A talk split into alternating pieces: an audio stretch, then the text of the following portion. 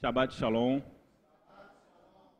É, essa noite nós vamos falar um, um pouco sobre a Paraxá dessa semana, Lerá Lerá. E eu estava conversando com, com o Rabino ainda agora e perguntei qual era o significado. E ele falou para mim: é, saia pela. Como é que você disse? Não, saia para o seu próprio, para o seu próprio bem. Não é isso? Saia para o seu próprio bem. Eu nunca tinha visto a tradução dessa paraxá que quer dizer isso, mas essa palavra, saia para o seu próprio bem, falou muito comigo e vocês vão entender o porquê. É, nessa noite nós vamos ler, vamos falar sobre Gênesis 12, de 1 a 2, que diz assim: Ora, o Senhor disse a Abraão: Sai da tua terra, da tua parentela, da casa do teu pai, para a terra que eu te mostrarei. Fartiei uma grande nação, e abençoar-te-ei, e engrandei o teu nome, e tu serás uma bênção. Se tu uma bênção. Talvez é uma das palavras que as pessoas mais conhecem, né? Tem hinos, tem músicas que falam sobre, sobre essa passagem. E às vezes as pessoas podem estar se perguntando: o que é que pode ser dito que eu já não sei sobre isso? Não é verdade? Só que a palavra de Deus, ela se renova a cada dia. Então, cada vez que você lê um texto, você tem uma nova perspectiva, o Espírito vai te revelando novas coisas, porque a palavra de Deus, ela nunca volta vazia. E eu queria pegar parte por parte. A primeira parte é onde ele fala assim: E disse Deus a Abraão: Os relatos bíblicos não possuem um valor narrativo, Cada fato possui um significado moral. O que, que ele quer dizer aqui? O que eu quero, que eu quero dizer? É, toda a história de Gênesis, Êxodo, Levítico, Números e todas as outras não é apenas uma narração, não é apenas mais um livro de história em que você é, vai saber a origem de um povo, como foi, o que, que aconteceu. Não é apenas uma história. Na verdade, é, toda a palavra de Deus ela tem um sentido é, moral. Ela sempre está nos ensinando alguma coisa, não é verdade? É... E, na verdade, quando, quando a gente olha para a palavra de Deus como com esse sentido de você estar aprendendo alguma coisa, é como se os horizontes se abrissem, porque eu igual estava falando semana passada, é, na semana passada, a Paraxá foi sobre Noé. E falava que Noé achou graça aos olhos de Deus, né? E Deus né, mandou ele fazer arca e tudo mais. Só que o interessante na, nessa questão do Noé é que ele não tinha um parâmetro. Na verdade, só tinha ele. Ele não tinha um parâmetro para saber o que, que era certo e o que, que era errado. Na verdade, até então, não existia ainda a Torá. Não existia uma Bíblia, não existia pregadores, não existia nada disso. Ele não tinha um parâmetro, mas de qualquer forma, ele achou graça aos olhos do Senhor. Por quê? Ele acha a graça aos olhos do Senhor porque a lei do Senhor estava escrita no seu coração. E a palavra de Deus hoje, ela é esse manual para que a gente possa começar a compreender o que Deus quer das nossas vidas. E é interessante que na Raftará, ou seja, lá no, no, no, no livro dos, juí, dos, dos profetas, que faz conexão com essa paraxá, ele fala o seguinte, em Isaías 40, 27. Fala assim: Porque disses, ó Jacó, e falas, ó Israel, o meu caminho está escondido ao Senhor, e o meu juízo passa despercebido do meu Deus?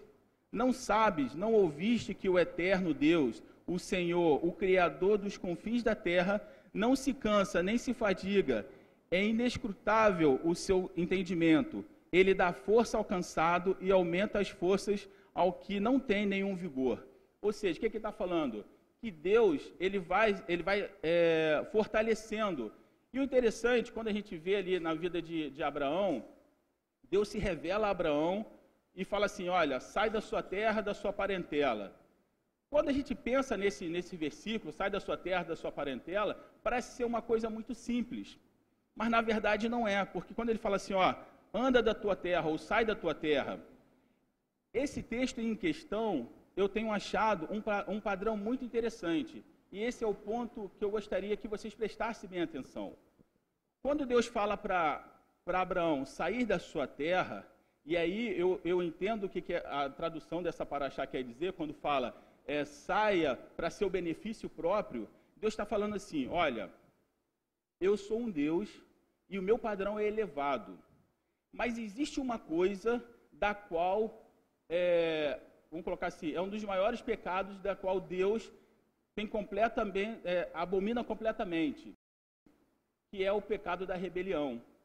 Então, quando eu entendo que Deus manda Abraão sair da sua terra, ele está falando assim: olha, tudo que eu quero te revelar, tudo que eu quero fazer através da sua vida, você não pode fazer aonde você está. Porque aonde você está, os seus pais, os seus avós, já tem todo um, um contexto, já tem toda uma. É, já tem todo um ritual de vida, e eu não quero que você bata de frente com eles. Na verdade, eu quero que você saia e vá para um outro lugar e aí eu vou começar do zero com você. E esse padrão ele é tão interessante que eu fui percebendo esse padrão que Deus vai se repetindo em toda a Bíblia. Lembra quando o povo de Israel vai para o Egito e aí fica lá 400 anos e aí depois desses 400 anos Deus levanta Moisés para poder tirar o povo da terra do Egito? Lembra dessa parte? O interessante é que nesses 400 anos, e a palavra de Deus fala que quando o povo de Israel sai do Egito, ele tinha um número de 600 mil cabeças, 600 mil homens. E aí eu faço uma pergunta para vocês. Hoje, no nosso Brasil, aqui, se eu tivesse 600 mil homens, eu não conseguiria começar uma revolução? 600 mil homens organizados. Eu não conseguiria começar uma revolução aqui? Com menos, a gente já vê o que está acontecendo na Rocinha. Com menos pessoas, você já vê o que acontece na Rocinha. Então, com 600 mil, eu fico pensando, com 600 mil pessoas, 600 mil homens, porque a palavra de Deus só fala desse número, mas é, ele se refere a no, a, ao número de homens, não fala de mulheres e crianças, ou seja, são homens que são aptos a sair para a guerra. Esse número de 600 mil pessoas, de 600 mil homens, poderia criar um, uma revolução dentro do Egito, não poderia? Deus poderia, ó, vocês vão se organizar como exército e eu vou dar a vitória para vocês, mas Deus não faz isso não. Sabe por que, que Deus não faz isso? Porque Deus abomina a revolução. Quando Deus vai tirar o povo do, de Israel do Egito, ele lança todas aquelas pragas a fim de que Faraó liberasse o povo. Vou repetir. Deus lança, lança todas as pragas para que Faraó liberasse o povo. Então era necessário que Faraó liberasse o povo para sair. Está entendendo onde, onde eu quero chegar? E aí, vai acontecendo todas aquelas pragas. Na última praga, o Faraó fala assim para Moisés: Moisés, pode ir embora, vai adorar seu Deus, vai fazer o sacrifício. Só quero que você me abençoe, mas você pode ir embora. E aí Moisés vai embora, Moisés sai, é, vamos colocar assim, com a benção de Faraó. O faraó libera ele, ele pode sair. Aí vocês podem perguntar, ah, mas lá na frente o Faraó decidiu ir atrás do povo. Não tem problema. Mas só que uma coisa que você precisa perceber: na saída do povo de Israel do Egito, nenhum, nenhum egípcio foi morto pelos hebreus. Nenhum egípcio foi morto pelos hebreus. Quando o, faraó, quando o povo de Israel sai e o faraó vem atrás e entra no Mar Vermelho e as ondas fecham e mata o, o, o exército de faraó, quem é que mata? O próprio Deus. Porque na palavra de Deus está, diz, diz o seguinte: minha é a vingança. Então, muitas vezes, a gente quer, ah, não, eu estou num determinado lugar, eu quero fazer, eu quero acontecer. Você está errado, meu irmão. E aí eu falo para vocês que estão me assistindo, e até o pessoal que está aqui, se tiver alguém que tenha saído da sua igreja em rebelião, aos olhos do Senhor, é feitiçaria. É simples assim. E aí a gente pode seguir um pouquinho mais na história, vamos seguir um pouco mais na história. O pessoal sai e, e consegue entrar na terra prometida e tudo mais. Com o passar do tempo, o povo de Israel se rebela, não quer mais, não quer mais servir ao Senhor. O que, que acontece? Nabucodonosor vem, retira o povo e leva cativo. Aí eu faço uma pergunta: houve uma revolução para que o povo de Israel voltasse para a terra? Não houve. O próprio rei, o Senhor toca no coração do rei, e o rei fala assim: Olha, você pode ir lá construir a sua cidade. E você não só vai construir sua cidade, como eu vou te dar cartas para você ir lá construir. Ele libera Esdras e libera Neemias. Não tem revolução. Está entendendo onde, onde cada ponto vai chegando? Aí você pode falar assim, ah, mas houve outras guerras, né? Seraquiribe e tudo mais. Guerras é uma coisa. Israel, uma nação soberana, estava sendo atacado por outra nação. Aí é uma outra coisa, não é revolução. Isso é defesa. Agora, quando o Senhor permitiu que o povo de Israel se tornasse cativo, não houve revolução. Quem foi que liberou o povo de Israel do cativeiro foi o próprio Deus. E aí ele volta. E aí eu vou vendo essa, essa, isso se repetindo mais à frente. Quer dizer, na verdade, eu pulei um que, que na verdade é quando Davi ele é ele é ungido rei. Quando Davi ele é ungido rei, quem era rei ainda? Quem lembra? Quem era rei? Saul. Quantos anos ainda levou até que Davi se tornasse rei de fato? Muitos anos. E aí eu consigo entender quando Deus fala assim: Davi, um homem segundo o meu coração. Sabe por quê? Porque ele entendeu que essa coisa de revolução, Deus abominava. Tanto que ele é ungido, e ele ainda vai trabalhar para o rei como escudeiro e tudo mais, só que ele nunca tenta tomar o lugar do rei. Pelo contrário, o rei até tenta matá-lo em algumas ocasiões, e ele se esquiva, o Senhor, o Senhor tira ele, e em duas ocasiões, que aí eu acho que, que Deus estava testando Davi, em duas ocasiões, Deus entrega Saul nas mãos de Davi. E uma das ocasiões, Saul vai lá e rasga uma das vestes, um pedaço da veste de Davi, e a palavra de Deus fala que o coração dele se entristece de apenas ter rasgado o manto de, de, de Saul. E aí ele fala assim: Senhor, olha aqui, o nosso Deus me entregou o Senhor nas minhas mãos, mas eu não, sou, eu não tenho coragem de fazer isso. Por quê? Porque Deus não está buscando revolucionários. Entende? Deus não está buscando pessoas que vão fazer coisas com seu próprio braço. E aí eu entendo quando Jesus fala assim, é, na, em um dos seus sermões, ele fala assim: é necessário que você nasça de novo. Por quê? Porque esse mundo, ele jaz do maligno. Então, para você ser diferente, para você ter uma nova vida, você precisa renunciar a esse mundo, não pela uma revolução, mas você precisa morrer para esse mundo e agora você nasce novamente para que para fazer a vontade de Deus. Entende como, como Deus vai ensinando para a gente a cada momento? E aí eu fui pensando nisso, fui pensando, fui, fui analisando essa, essa situação e cheguei e, e, e fui perceber que quando Jesus nasce é, em Israel, e o povo está todo, todo mundo pensando que ele seria o libertador e tudo mais, que, que iria presidir um exército para poder liberar do domínio romano, Jesus fala assim: não, eu não vim fazer isso. E aí eu penso que, na verdade, Jesus não poderia ser o libertador naquele momento. Porque se ele fosse o libertador naquele momento, ele seria um revolucionário. Entende? E aí, é igual a gente vê aí fotos de Che Guevara, Fidel Castro, revolucionários, Jesus seria a mesma coisa se ele se rebelasse contra o exército romano que estava dominando naquela hora. Tanto que ele fala assim: olha, o meu reino não é, da, não é dessa terra. Eu não tenho nada a ver com esse reino aqui. Tanto quando alguém chega para ele e fala assim: é, é, é lícito pagar o tributo e aí ele fala assim: me dá uma moeda. De quem essa, de quem essa esfinge que está aqui? Ah, é de César. Então, dê de César o que é de César.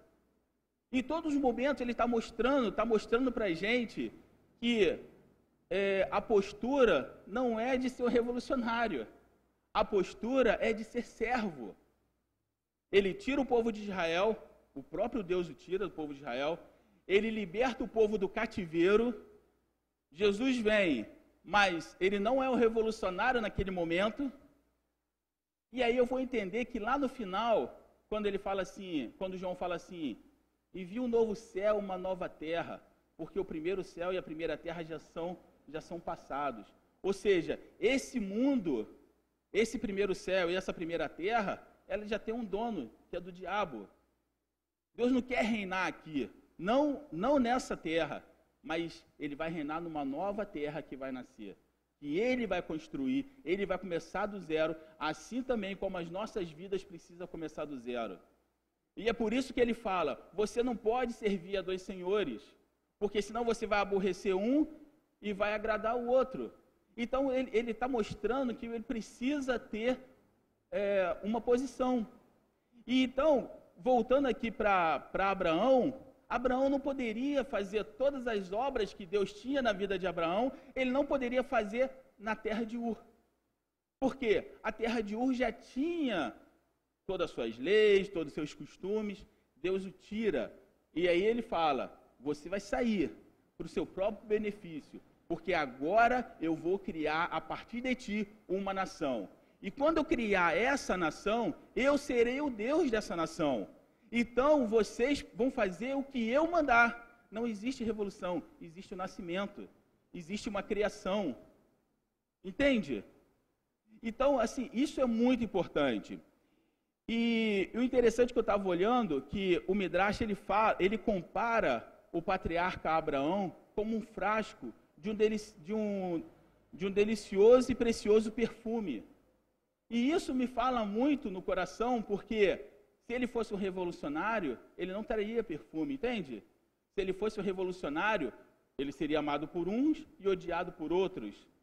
Porque não existe nenhuma revolução, vamos por assim dizer, não existe nenhuma revolução nesse, nesse parâmetro sem mortes.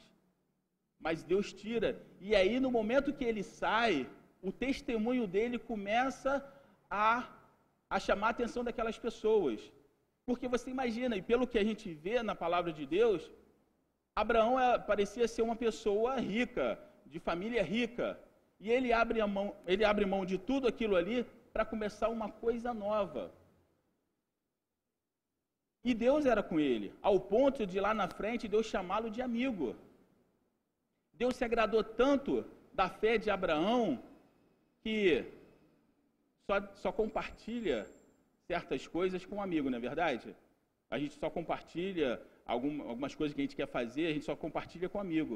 E Deus compartilha com, com, com Abraão quando ele, ele, ele quer de, destruir Sodoma e Gomorra.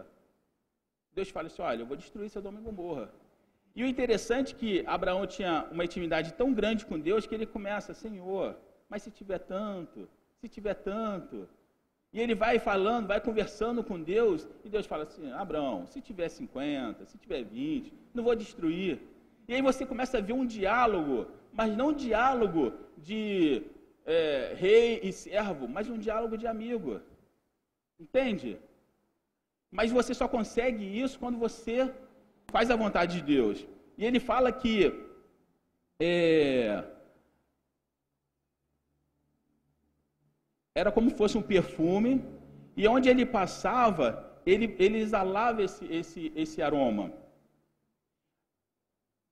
Abraão, que estava cheio de boas ações e belíssima virtude, tinha que abandonar sua pátria para que a sua fama e seus ensinamentos se tornassem conhecidos no mundo. E esse perfume com que os seus preceitos éticos que Israel deveria transportar para o mundo. Ou seja, quando Abraão vai é, tanto que ele é chamado o pai da fé, ele vai fazendo a vontade de Deus, aquilo ali vai se tornando testemunho, ao ponto de chegar lá em Hebreus, né, milhares de anos depois, lá em Hebreus, e Hebreus faz referência a Abraão, a fé de Abraão. E lá em Mateus, no Brid Hadashah, que é a mesma porção dessa paraxá, mas no Novo Testamento, que é Mateus 5, de 1 a 13, ele fala assim, ó: Jesus, pois, vendo a multidão, subiu ao monte, e tendo-se assentado, aproximou-se os seus discípulos. E ele pôs a ensiná-lo, dizendo: Bem-aventurados humildes de espírito, porque eles, porque é deles o reino dos céus. E aí, tudo que, que Abraão é, provou durante a sua vida, Jesus vai repetir lá anos depois, e ele começa a falar, e ele começa a falar das bem-aventuranças, e, e todos os, os adjetivos são humildes, os mansos, os que têm misericórdia. E aí você vai fazendo uma referência dos humildes, porque é, Abraão teve humildade de sair, teve humildade de, de obedecer a Deus. Os mansos, ele teve paciência de esperar, porque quando Deus fala assim, ó, vou fazer de ti uma grande nação, isso leva muito tempo. E ele teve toda a paciência de esperar. Misericordioso, quando os, os reis atacam lá e leva cativeiro é, outras pessoas, ele vai lá e interfere na guerra para trazer os cativeiros de volta. Então você vai percebendo que o que Jesus está falando lá na frente nada mais é do que o que Abraão viveu na vida dele lá atrás. Entende? Então, assim, Jesus, é, a gente vai, vai entendendo que o reino dos céus, ou seja, é, a vontade de Deus, ela é estabelecida diante dessas coisas, do misericordioso, do manso, do humilde, dos pobres de espírito. Interessante é que pobre de espírito, quando você fala, né, parece ser uma coisa ruim, né? Ah, a pessoa é pobre de espírito. Parece uma, ser uma coisa ruim, mas não é não, porque na palavra de Deus está falando que é bem-aventurado. O pobre de espírito é aquele que ele não tem a sua vontade própria, ele não faz a sua própria vontade, mas ele faz a vontade de Deus. Entende? Ele se desvazia de todo, de tudo que ele acha que ele sabe, ele se desvazia de toda de toda a inteligência, de toda a formação, de todo o seu conhecimento empírico do mundo, ele se desfaz de tudo isso. E ele fala assim: "Não, eu vou obedecer ao Senhor". Se ele falar: "Vai, eu irei. Fique, eu ficarei". Entende? Mas quando nós pensamos que sabemos demais, e aí a gente vai seguir nossos próprios caminhos. E é onde a coisa não, não dá certo. Se, se a gente lembrar, Saul foi um, um homem dessa natureza. Ele, quando o profeta fala para que ele fosse naquele determinado reino e matasse tudo e acabasse com tudo, e ele não faz isso, e ele traz os, o, o melhor do gado para poder fazer sacrifício e traz o rei vivo, o profeta fala assim: Mas que, meu filho, mas o que, que tu fizeste? Ah, não, é para o sacrifício. Entende? Quando nós achamos que temos mais sabedoria do que a palavra de Deus, as coisas dão errada. E no caso de Saul, chegou a um ponto tão grande que quando Samuel vai orar por Saul, o que, que Deus fala? Por que você vai orar? Porque eu já tenho rejeitado. E aí é a grande preocupação de Davi quando peca, né? Ele fala assim: Senhor, de tudo que possa acontecer, mas por favor, não tire de mim o teu espírito. Entende? Então, essa é a diferença de servir a Deus, de ser humilde, de ser pobre de espírito e achar que você sabe demais. Porque nós não sabemos. Né? E eu, eu costumo dizer que eu sei até o presente minuto. Daqui a cinco minutos eu não sei o que vai acontecer. Mas, mas Deus sabe todos os meus dias, desde que eu nasci até meu último dia na terra. Ele já sabe tudo. E como eu posso questionar a Deus? Porque quando eu não tenho fé, eu estou falando que Deus tem algum. O ponto, de, o ponto de vista de Deus está errado. Não é bem assim. Entende? Quando você começa a questionar, Enfim. É, e aí ele continua, né? Bem-aventurados sois vós que quando for, for injuriado e perseguido, é, e aí ele vai falando, né, que, que a perseguição é uma bem-aventurança. Por quê? Na verdade, a perseguição é, ela é, nada mais é do que porque você está num lugar, mas você não faz parte daquele lugar. Entende? E isso vai gerar uma perseguição. Até porque você vê todas as coisas ruins acontecendo, mas o servo de Deus tem aquela alegria que está no seu coração. E, e, quando ele tem uma fé, nada o abate, nada o deixa triste, porque ele confia no Senhor. E essa confiança ela é tão importante, né, que o salmista vai, vai dizer, né, que ele é minha rocha. Né, no momento de angústia ele fala assim, é, de onde me virá o socorro? E eu fico pensando que é um rei falando isso. Da onde virá o meu socorro? E eu fico pensando que o rei Davi era um rei muito rico, que poderia fazer alianças, que poderia comprar exércitos e tudo mais, mas ele fala: da onde me virá o socorro? E ele fala assim: meu socorro vem do Senhor que fez os céus e a terra. Essa confiança é uma confiança que hoje nós temos perdidos, entende? Vivemos numa cultura é, de questionamentos. Vivemos hoje numa cultura, é, eu até falei isso no, no, no, no, sábado passado, eu vou repetir. Eu achei interessante a, a, a afirmação do pastor. A gente estava sentado na mesa ali e uma pessoa chegou para ele e falou assim: Ah, não, mas por que é, ah, comer carne de porco é errado tal? Aí essa pessoa vira para o pastor e fala assim: Mas está cientificamente comprovado que a carne de porco faz mal, não sei o quê. Aí o pastor virou para ela e falou assim: Ué, mas também está cientificamente comprovado que a carne de rã faz bem à saúde. No entanto, é um animal imundo. Não existe um porquê quando Deus fala para não fazer, entende? E a, gente, a, nossa mente racional, ela quer encontrar motivos. Ah, Deus falou para eu não ir para tal lugar. Ah, é porque vai acontecer isso, aquilo, aquilo outro. É, é a gente tentando racionalizar o que Deus manda fazer. Entende? Quando na verdade a fé, ela não tem essa racionalização. Um exemplo muito claro que eu gosto de dar, por exemplo, se eu pegar o meu filho e colocar ele aqui em cima e falar assim, pula, ele não vai pensar, ele vai pular porque ele confia em mim. E ele sabe que eu não vou deixar ele cair. Entende o que é a confiança? Agora, se ele fosse um pouco mais velho, ele ia pensar: não, calma aí. E se meu pai deixar eu cair? E se ele não me pegar a tempo? E se eu escorregar da mão dele? E se, e se acabou a confiança? Entende? Essa é a confiança que fez com que os homens fossem jogados numa fornalha ardente e nem o cabelo deles se consumisse pela, pelo fogo. Entende? Foi através dessa fé que Moisés colocou o cajado no mar e o mar se abriu ao meio. E essa fé está fazendo falta para a gente. E quando eu falo que está fazendo falta para a gente, eu digo isso numa estatística que é, que é, vamos colocar assim, uma estatística que tem matado a humanidade hoje em dia, que é a depressão. E você vê a depressão hoje, não só lá fora no mundo, como você vê a depressão dentro da igreja. E quando você vê essa depressão, é por quê? Porque a confiança em Deus ela é menor do que os seus problemas. Entende?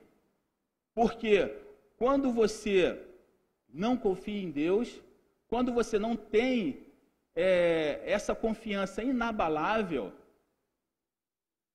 você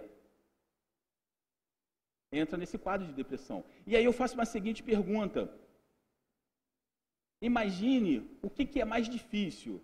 Você, na sua casa, confiar em Deus, confiar sua vida em Deus, ou as pessoas, que, aqueles homens que estavam em pé, que não se curvaram, ser lançado na fornalha ardente. O que, é pior? O que é pior? Você ajoelhar no seu quarto e falar: Senhor, eu repreendo isso em nome de Jesus, porque o Senhor morreu na cruz para me libertar e eu não aceito que isso aconteça. O que é pior, falar isso no seu quarto ou uma pessoa que não atendeu a ordem do rei e ser jogado lá junto com os leões para ser morto? Uma coisa a gente está falando de sentimento, outra coisa nós estamos falando de ações, porque Daniel foi jogado na cova dos leões. Isso é algo que doeria na carne. Talvez uma, uma depressão e tudo mais é algo que doa no coração. Mas a gente está falando de coisa que vai doer na carne. Entende? Mas ele confiou no Senhor. Ao ponto dele ser lançado e os anjos fechar a boca do leão. Essa é a confiança inabalável. Quando eu gosto de, de falar muito sobre, sobre Davi, quantas vezes ele foi para a batalha e ele perguntava ao Senhor: Devo ir? O Senhor falava: Deve. Meu irmão, não tinha conversa, ele ia, ele era vitorioso, porque ele não duvidava. Devo ir, Senhor? Não, você não vai por aqui, você vai por lá. Ele fazia exatamente e ia pelo outro lado. Isso é confiança. E aí eu volto para Abraão. Abraão, sai da sua terra. Eu falo para vocês hoje, moro, moro, em, moro em São Gonçalo, tenho minha casa própria, né, moro com a minha família, mas não seria fácil se o Senhor chegasse para mim hoje e falasse assim, ó, sai da sua casa, sai do seu país e vai para outro lugar, sei lá, África, Líbia. Já pararam para pensar nisso? Não é fácil, é? Você largar todo o conforto da sua casa. Pense vocês, na casa de vocês, cada um que mora nas suas casas. Vocês hoje vão sair daqui da igreja, não sei se vai para algum lugar, mas em um, em, um, em um, determinado momento vocês vão para a casa de vocês, vocês vão abrir a porta da casa de vocês, vocês vão entrar, vai ter uma cama lá te esperando, todo o seu conforto, e de repente Deus fala assim: sai daqui e vai para um lugar. Mas Senhor, tem casa? Vai. Mas Senhor, o que tem dinheiro? Vai. Já pararam para pensar nisso? Agora imagine vocês saindo hoje saindo da casa de vocês, de todo o seu conforto, você tem um dinheiro apenas de ida para um, para um país, sei lá, muito distante, aonde você não, não vai ter pai, nem mãe, nem amigos, nem nada para te auxiliar caso você precise. E você vai. Eu pergunto, quantos de nós faria isso? Não é fácil, é? Porque a gente sempre quer ter um plano B. Não, se aqui der errado, eu posso vir para cá porque tem fulano que me ajuda, tem minha mãe que me ajuda, tem meu pai que me ajuda, tem meu irmão, tem meu primo, tem o meu parente. Mas não, Abraão, sai da tua terra, sai da tua parentela e vá para uma terra que eu ia te mostrar. Que terra é essa? Vai para a tua terra. Apenas caminhe e siga o que eu estou te mandando. E aí você vê que não, não existe essa situação de questionamento. E aí eu faço a pergunta para todos vocês que estão aqui hoje sentado ouvindo a palavra de Deus, para as pessoas que estão assistindo, até que ponto você se daria pelo Senhor? E eu vou mais, eu vou mais além, além ainda. Até, até que ponto você se deu essa semana que passou? Quanto da sua vida você deu a Deus essa semana que passou? Um minuto, dez minutos, vinte minutos? ou nem um minuto?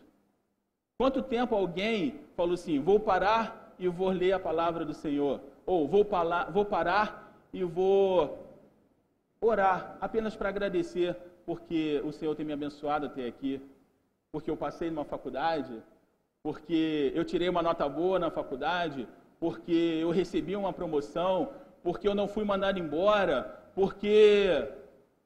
Quantas vezes nós fizemos isso? Só que vai passar um problema. Aí começa. Mas por que isso está acontecendo comigo? Mas por quê? E aí eu pergunto, quanto nós estamos exalando esse perfume que Abraão exalou? Quanto que a gente está exalando esse perfume? Porque a palavra de Deus ela, ela é muito clara quando ela fala assim: vós sois o sal da terra. E eu gosto de pensar que se você tiver meio pote desse aqui de sal e você pegar mais meio pote e colocar aqui dentro, o sal vai fazer alguma diferença aqui? O sal que tinha aqui vai ficar mais salgado? Vai fazer diferença alguma, vai? Diferença alguma. E é o que a gente está fazendo. A gente tem ficado dentro das igrejas aonde não fazemos mais diferença nenhuma, porque estamos ouvindo, estamos ouvindo, estamos ouvindo e não fazemos diferença nenhuma. O sal está se multiplicando dentro da vasilha, enquanto o feijão do lado ali esquerdo está sem sal, está ruim. E aí eu vejo, estava até conversando com o pastor semana passada, que a gente estava falando sobre, sobre Babel, né, que o Senhor desceu para fazer confusão nas línguas, para o povo se separar, porque o povo, a ordem de Deus era crescer e multiplicar-vos, mas só eles estavam ali juntos, não queriam se separar. E eu fico vendo que às vezes alguns problemas que acontecem na igreja, eu acredito que é Deus que deixa acontecer para as pessoas poderem ir. Entende? Porque não adianta essa igreja aqui ter 100, 200 membros e esses 100, 200 membros não fazer diferença alguma. Não adianta, não adianta eu ter pessoas aqui que falam em línguas, que recebem revelações, que é uma bênção, mas é uma bênção aqui dentro, irmão. Entende? Lá fora tá, a coisa tá, tá, tá feia. Quarta-feira eu ia vir para cá, não pude vir porque parece que estava tendo uma operação aqui. O que, que nós estamos fazendo? Qual é a diferença que eu tenho feito lá fora? Uma vez eu ouvi um termo que eu achei muito interessante. As pessoas nas igrejas estão ficando obesas espiritualmente porque elas só recebem, só recebem, só recebem e não passa nada para ninguém. Entende? E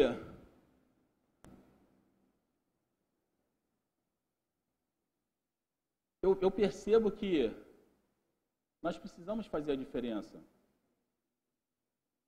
Eu percebo que quando o Senhor me resgatou e resgatou cada um de vocês, não foi para ficar sentado aqui, não, irmão. Porque se fosse para ficar sentado aqui, isso aqui não passaria de mais um clube, onde pessoas se reúnem, onde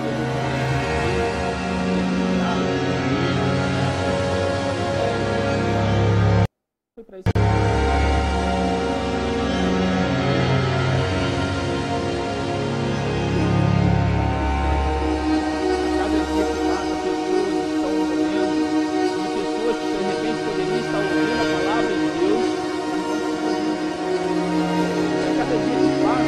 Vê que a violência ah, meu Deus. Há cerca de um mês atrás, a gente viu nos noticiários de um homem que botou fogo em crianças numa creche. Há cerca de duas semanas, eu acho, teve um atentado lá na Somália. Quantas pessoas morreram na Somália? Ah, mas isso não é problema meu. Será? Será que não é? E você, é problema de Deus? O que temos feito? E aí, ele vai seguindo. Ele fala, nesse texto, ele, ele fala assim: E farei de ti uma grande nação. O interessante é que quando Deus promete isso para Abraão, farei de ti uma grande nação, se você olhar historicamente falando, Israel nunca foi muito grande em território e nem em números também. Era uma, mais um país. Mas o interessante que a mensagem que foi plantada em Israel, hoje ela está no mundo inteiro. O Jesus que, que nasceu viveu e morreu lá em Israel é conhecido hoje no mundo inteiro. Então, quando Deus falava assim, farei de ti uma grande nação, Ele não está falando apenas de um território, Ele está falando de povos, línguas e nações. Então, está falando de pessoas que, serão, que seria transformado através do sacrifício do seu próprio filho. Hoje, você pode ir em qualquer lugar, e em qualquer lugar as pessoas já ouviram falar de Jesus. A, a mensagem ela tem se espalhado. Só que hoje, talvez a mensagem ela está voltando novamente. Ao invés de continuar espalhando, elas estão voltando. Eu acho interessante que nos anos de 1500, 1600, tinha um grupo de pessoas que eram molavianos. Esses caras se vendiam como escravos para poder pegar, pregar a palavra de Deus. Ele saía lá dos portos da Inglaterra para terras, e muitos deles nunca mais voltaram, mas eles se vendiam para poder pregar a palavra de Deus. Talvez esses caras, compreenderam que o sacrifício de Deus era tão importante que não valeria a pena ficar só na segurança da Inglaterra naqueles anos. Eles foram para pegar a palavra de Deus. E nós, às vezes, temos vergonha de pregar para o nosso amigo de trabalho. Sabe por quê? Porque nós não temos uma vida com Deus. Porque se você falar de Jesus para uma pessoa, a pessoa pode te apontar, ué, mas você faz isso, faz aquilo outro, como você pode ser crente? E o que nós temos visto hoje é que o evangelho ele tem sido tão mal falado. Eu acho que nenhuma época o evangelho foi tão mal falado como tem sido ultimamente. E você vai percebendo que é uma estratégia do diabo de denegrir, isso ela vem desde sempre. Você vê quando quando havia houve aquela as cruzadas e algumas pessoas eu, eu achei interessante que um, um tempo atrás, um tempo atrás estava em São Paulo e estava conversando com um amigo e ele foi me perguntou assim como é que pode né os judeus eles não eles não não aceitarem Jesus né? Como é que pode? Aí eu falei para ele assim, cara, eu vou te fazer essa, eu vou te dar essa resposta, não como cristão, vou te dar essa resposta como historiador. Quantos judeus morreram pelos cristãos nos anos das cruzadas? Quantas pessoas foram assassinadas em nome de Jesus naquela época? Já pararam para pensar? Eu costumo dizer que nós brasileiros não guardamos nossa árvore genealógica. Talvez vocês conheçam, sabe quem foi o avô e o bisavô. A partir daí para trás, ninguém mais sabe. Acho que a única pessoa daqui que tem uma árvore genealógica completa, acho que é o Rabino Eduardo. Que a gente não tem esse hábito de guardar nossa árvore genealógica, mas os judeus eles têm. E eles sabem quem foi que morreu nas inquisições. Eles sabem quem foram as pessoas que morreram por causa do nome de Jesus. E agora você vai lá pregar, falar assim: ah, Jesus vai te salvar. Só que o Jesus que você está pregando, para eles, é um nome de ódio. Entende? O Jesus que você conhece como amor, para ele, matou os antepassados dele. E aí você vai percebendo o quanto o diabo sempre quer denegrir o nome de Jesus. Hoje, talvez já não tem mais a perseguição, mas aí os políticos entram, os os evangélicos entram para a política. E aí você só vê coisas, escândalos e tudo mais. Eu, eu costumo, costumo dizer que quando eu estava no quartel, e às vezes a gente saía em operações, os nossos comandantes falavam assim: olha, mantenha o padrão lá na rua, porque se algum de vocês fizer alguma coisa errada, não vai falar assim, ah, o cabo Marcos fez isso. Não, vai falar assim: o soldado do exército fez isso. E a gente vê isso na, direto, né? Quando algum policial faz alguma coisa errada, fala assim: ah, o policial, é, o PM tal fez isso.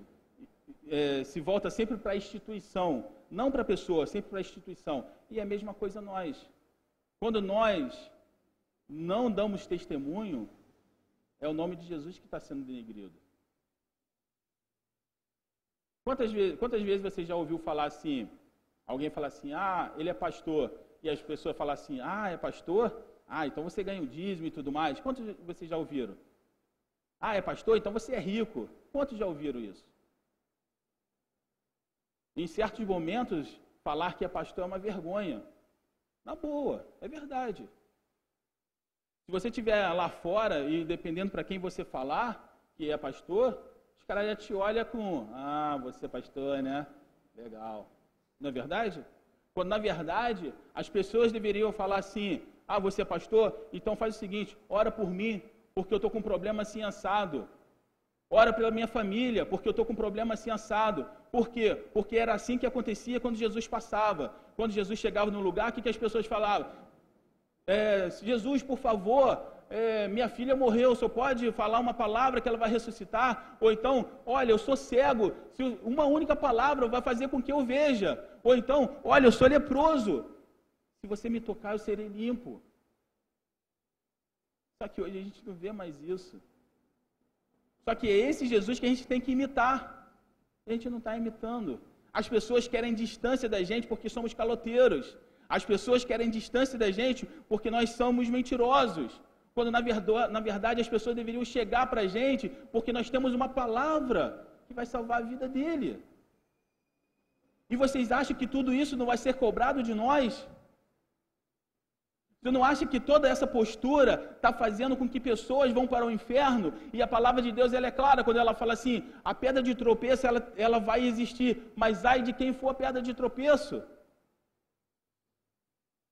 Nós, estamos, nós, nós vivemos o evangelho de faz de conta, a verdade é essa. Nós vivemos um evangelho hoje que não faz diferença na vida de ninguém. Nós vivemos um evangelho que Talvez porque eu nasci na igreja, então eu não tenho muita coisa de ir para a noitada. Eu, eu, me acostumei na igreja, então eu vou continuar na igreja, mas é apenas um costume. Não faz diferença. Mas você vê que todos os homens da palavra de Deus que foram chamados, todos eles fizeram uma diferença. Todos eles. Davi fez diferença, Abraão fez diferença, Jacó fez diferença, Isaac, e a, a lista não para. Muitos morreram porque fizeram a diferença, como os profetas, como acho que, se não me engano, foi Zacarias que foi cerrado ao meio. E que diferença nós fazíamos? Eu, eu é, acho que é a segunda vez que eu falo isso, mas é porque me impactou muito. Eu assisti um filme há um tempo atrás de um cara que, baseado em fatos reais, um cara que era motoqueiro traficante, e ele se converte. E aí, nessa conversão dele, em uma das vezes que ele está indo na igreja, ele ouve um, um, missionário falando: Não, porque nós precisamos ajudar os nossos irmãos da África e tudo mais. E ele fala assim: ele vai para casa com aquele negócio na cabeça. Ele fala assim: Eu vou para a África. Ele conversa com a mulher dele: Eu vou para a África. E ele vai para a África. Ele chega lá, aí tem lá todos os missionários, né? Mesmo na África, no lugar onde ele estava, é um lugar mais tranquilo, e ele faz amizade com os soldados, ele fala assim, eu quero ir mais para o norte. Não, mais para o sul. Eu quero ir mais para o sul. E os caras falam assim, cara, vai fazer o que no sul? Lá está tendo guerra, mas é para lá que eu quero ir. Me leva lá. Ele, tá bom, vou te levar. E aí ele leva esse cara lá. E aí ele começa a perceber e ele começa a ouvir relatos de crianças que eram mortos pela guerrilha, quer dizer, os pais eram mortos pela guerrilha e essas crianças eram levadas para ser soldados desse, da guerrilha. Só que a gente está falando de crianças de 6, 7, 8 anos. Crianças que muitas vezes eram obrigadas a matar os próprios pais. Essa violência, essa maldade, nós não queremos saber. Não é problema meu. E ele começa a se envolver com essas coisas ao ponto de no final do filme ele ter uma construtora, ele vende a construtora dele e investe tudo para construir um orfanato lá na África. E aí eu fui atrás da história desse cara. Realmente o cara existe, a igreja existe lá na Pensilvânia. E, eu, e aquilo me impactou tanto porque ele saiu dos Estados Unidos uma vida boa, tranquila, foi para a África, se envolveu até na luta armada para poder salvar as crianças das mãos dos guerrilheiros. E eu fico pensando, e cada, eu vi esse filme duas vezes. Uma vez eu vi sozinho, outra vez vi com minha esposa. E cada vez que eu vejo esse filme, eu tenho vergonha, porque nós não temos feito nada. Eu me sinto impotente porque o mal está vencendo lá fora, enquanto nós estamos reunidos aqui dentro, felizes da vida. Estamos aqui tranquilos, né? E aí, de repente, eu não olho para você hoje, aí você fica chateada comigo, fica magoada comigo, ou de repente você fala alguma coisa comigo, eu por um motivo falo diferente do que você deveria ouvir, e aí você fica magoado comigo. São coisas pequenas que vai acontecendo porque nós não fazemos nada, entende? Porque se estivéssemos trabalhando, não teríamos tempo para essas besteiras. Não teríamos tempo para ficar discutindo sobre teologia. Não teríamos tempo para ficar discutindo se você me ama ou se você deixa de me amar, se fulano de tal não olhou para mim hoje, se fulano de tal não me deu boa noite. Nós estamos tão ociosos dentro da casa do Senhor que tudo é motivo para ficar magoado, porque nós não fazemos nada. Entende? Nós não fazemos nada. E em Mateus vai dizer assim: Vós sois o sal da terra, mas se o sal se tornar insípido, com que há de se, de se misturar o sabor. Para nada mais presta, senão para ser lançado fora e ser pisado pelos homens. Vós sois a luz do mundo. Não se pode esconder uma cidade situada sobre os montes, nem os que acendem uma candeia coloca debaixo de um alqueire, ou seja, ninguém acende uma candeia para esconder debaixo da cama, mas é o que nós estamos fazendo. O Espírito de Deus ele tem brilhado em nossas vidas e nós temos nos escondido dentro das igrejas. Nós temos nos calados. A gente fazia distribuição de alimento aqui de noite. E uma das coisas que me chamou a atenção, e uma das pessoas que a gente entregou comida para elas, eu estava aqui com o pastor, a gente estava estudando a palavra, de repente entrou um homem aqui uniformizado, e falou assim: Olha, vocês me deram comida na semana passada e oraram por mim. Naquele dia eu decidi que eu deveria mudar. Procurei um emprego, hoje estou empregado. E aí ele falou assim: Eu só queria uma ajuda de vocês, porque eu só vou receber daqui a 30 dias. Pode me dar alguma coisa para eu levar para minha casa, porque eu já aluguei uma casa também e vou morar, já estou morando num lugar. E eu fico pensando, meu Deus, se minha preguiça tivesse me impedido de sair aqui, esse homem ainda estava na rua. Se minha preguiça me tivesse impedido de vir aqui aos domingos para cuidar das, das, crianças que vêm aqui, talvez eu não mudasse a vida delas. Se minha preguiça fizesse eu ficar sentado aqui todos os dias, eu não teria pessoas como o Leandro, que está sentado ali fora hoje, que faz parte dessa casa, que foi salvo. Se minha preguiça não tivesse feito isso, talvez o Leandro ainda estivesse na rua.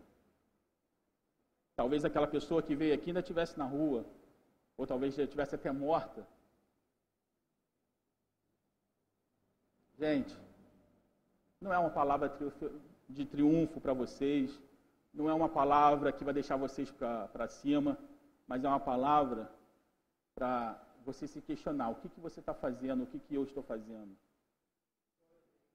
Eu não preciso de mais motivos, eu não preciso de mais, de mais exemplos para mostrar para vocês que quando a gente se move faz diferença.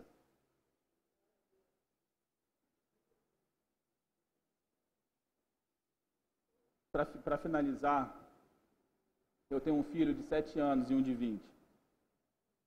Quando eu entrei nessa obra, por, algumas, por, algum, por alguns dias, meu filho ficou doente. E algumas pessoas falaram para mim: Ah, é porque você está muito envolvido na obra. E é isso que está acontecendo. Meu filho é servo de Deus, assim como eu também sou nenhum mal pode atingi-lo. Por mais que ele possa ficar doente hoje, mas ele vai sarar amanhã. E isso não vai ser motivo para me parar. Porque enquanto eu estiver respirando, eu vou fazer a, obra do Senhor. Enquanto eu estiver aqui, não vai ser porque vai tentar acertar minha família que vai me parar, não. Porque no momento que eu parar, o mal vai vencer. Mas não foi para isso que eu fui chamado. Eu fui chamado para ser um soldado de Cristo. E é isso que eu vou fazer até meu último dia. E quero daqui a anos e anos falar como Caleb. Da idade de 40 anos eu tinha, quando o Senhor me prometeu que me daria. Da idade, da idade de 80 anos eu sou hoje. Mas eu sou tão forte como naquele dia, há 40 anos atrás, para entrar e para sair. E essa é a força que eu quero do Senhor. Até meu último dia, quero ter essa força para lutar e para vencer pelo, pelo nome do Senhor. E que o Senhor possa os abençoar. Amém?